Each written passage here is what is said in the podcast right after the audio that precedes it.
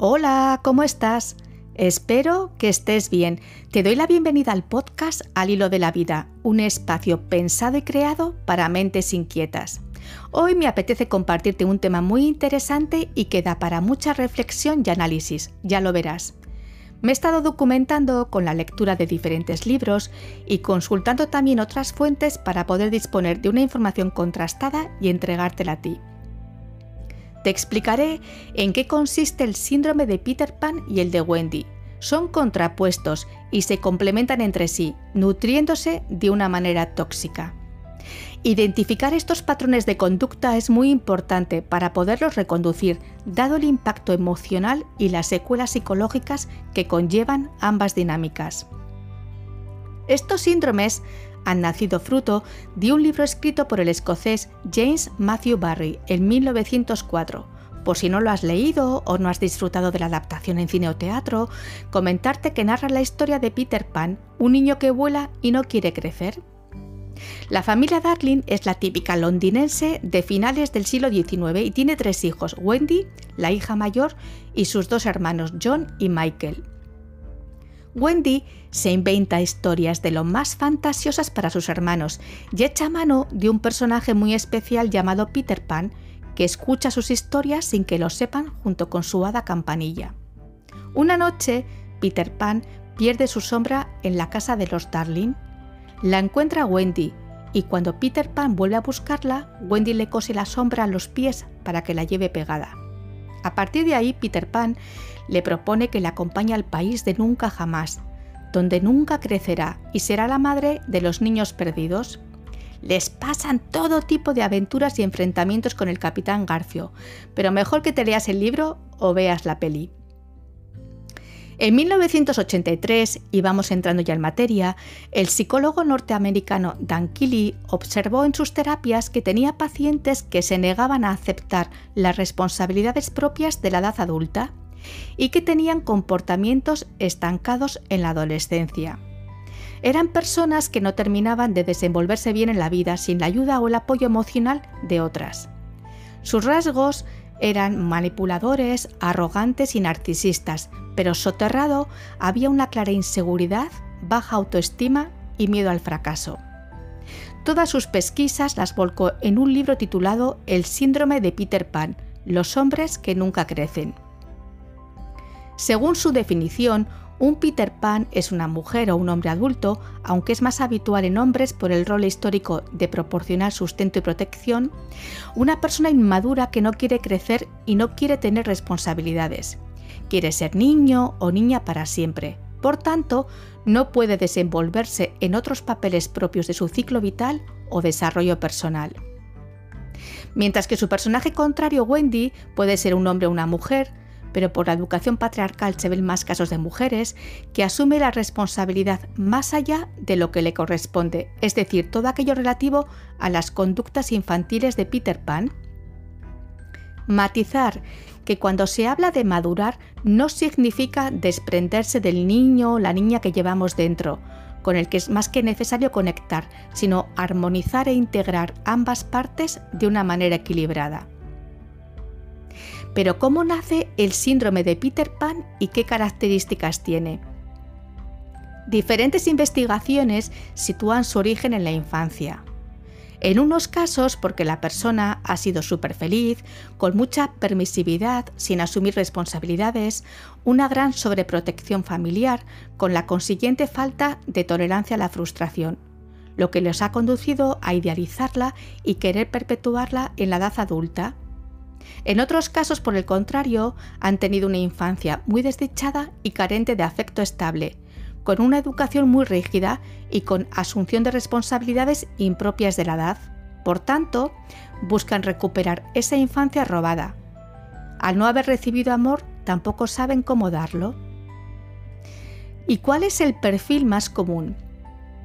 Algunas de sus características más reseñables son comportamiento infantil, rebelde y necesidad de atención y admiración constante. Buscan el apoyo de una persona que consideren más fuerte para que tome el papel de padre o madre, lo que sería la Wendy que hablaré después, y así no afrontar los problemas. Inseguridad y baja autoestima, porque como no asumen responsabilidades, tampoco disfrutan de los retos. Problemas para comprometerse y cumplir sus promesas, debido también a su tipo de afecto evitativo. Mucho miedo a la soledad.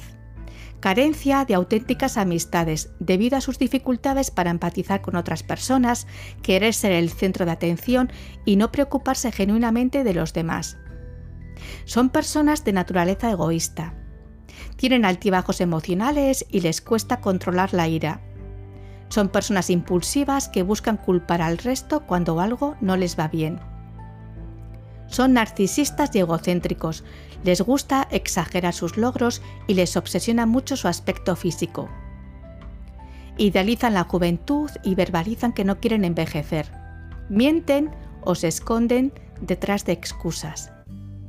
Pero ¿qué ocurre cuando van pasando los años? Pues que estas personas sienten un gran vacío y problemas de ansiedad y tristeza. Apuntan a algunos especialistas que tienen muchos puntos para que se enganchen a redes sociales o a la realidad virtual para así evitar lidiar con lo cotidiano. El desfase patológico entre su edad cronológica y su edad emocional les acarrea muchas dificultades de adaptación. Y bueno, ¿Qué pasa ahora con su alter ego, la persona que padece el síndrome de Wendy? Como explica la psicóloga Laura Rojas Marcos en su libro El sentimiento de culpa, cuando dedicamos la mayor parte de nuestra energía a cumplir las expectativas ajenas, con el tiempo terminamos por olvidarnos de nuestras necesidades y empezamos a perder nuestra identidad y es aquí donde entra el perfil Wendy. Está claro que la personalidad, la educación, el entorno donde te hayas criado y las vivencias personales son factores determinantes. El síndrome de Wendy se define como el conjunto de conductas complacientes en ocasiones maternales o paternales que lleva a cabo una persona para evitar ser rechazada o abandonada por las demás. Tiene una necesidad de ser aceptada y un gran temor a no ser querida. Esto deriva en entrar en una dinámica de relaciones adictivas tóxicas. Pero vayamos a sus características. Excesiva dependencia emocional y sobreprotección desmesurada hacia las personas de su entorno. De hecho, tratan a las personas como si fueran peques y aquí enganchan muy bien con los Peter Pan y consideran que el amor o las relaciones son solo sacrificio-resignación por tanto, se angustian cuando se enfadan con él o ella y adoptan el rol de padre o madre en la relación de pareja, amistades, etc.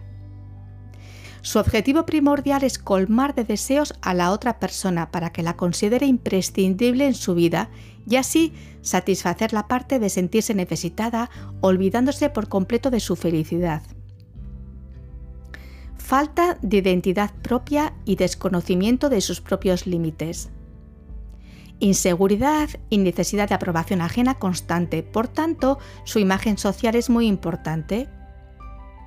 Buscan hacer la vida más fácil a quienes le rodean, sobre todo a la pareja y a los hijos e hijas, y en el caso del hogar evitan que el resto haga nada. Miedo atroz al abandono, al rechazo y a la soledad. Tienen un sentimiento de inferioridad asocian el amor al sufrimiento permanente y por tanto adoptan un rol de sumisión y de dejarse para el final, lo que desemboca en sentirse personas emocionalmente agotadas, deprimidas e insatisfechas en sus relaciones personales y más aún en las de pareja.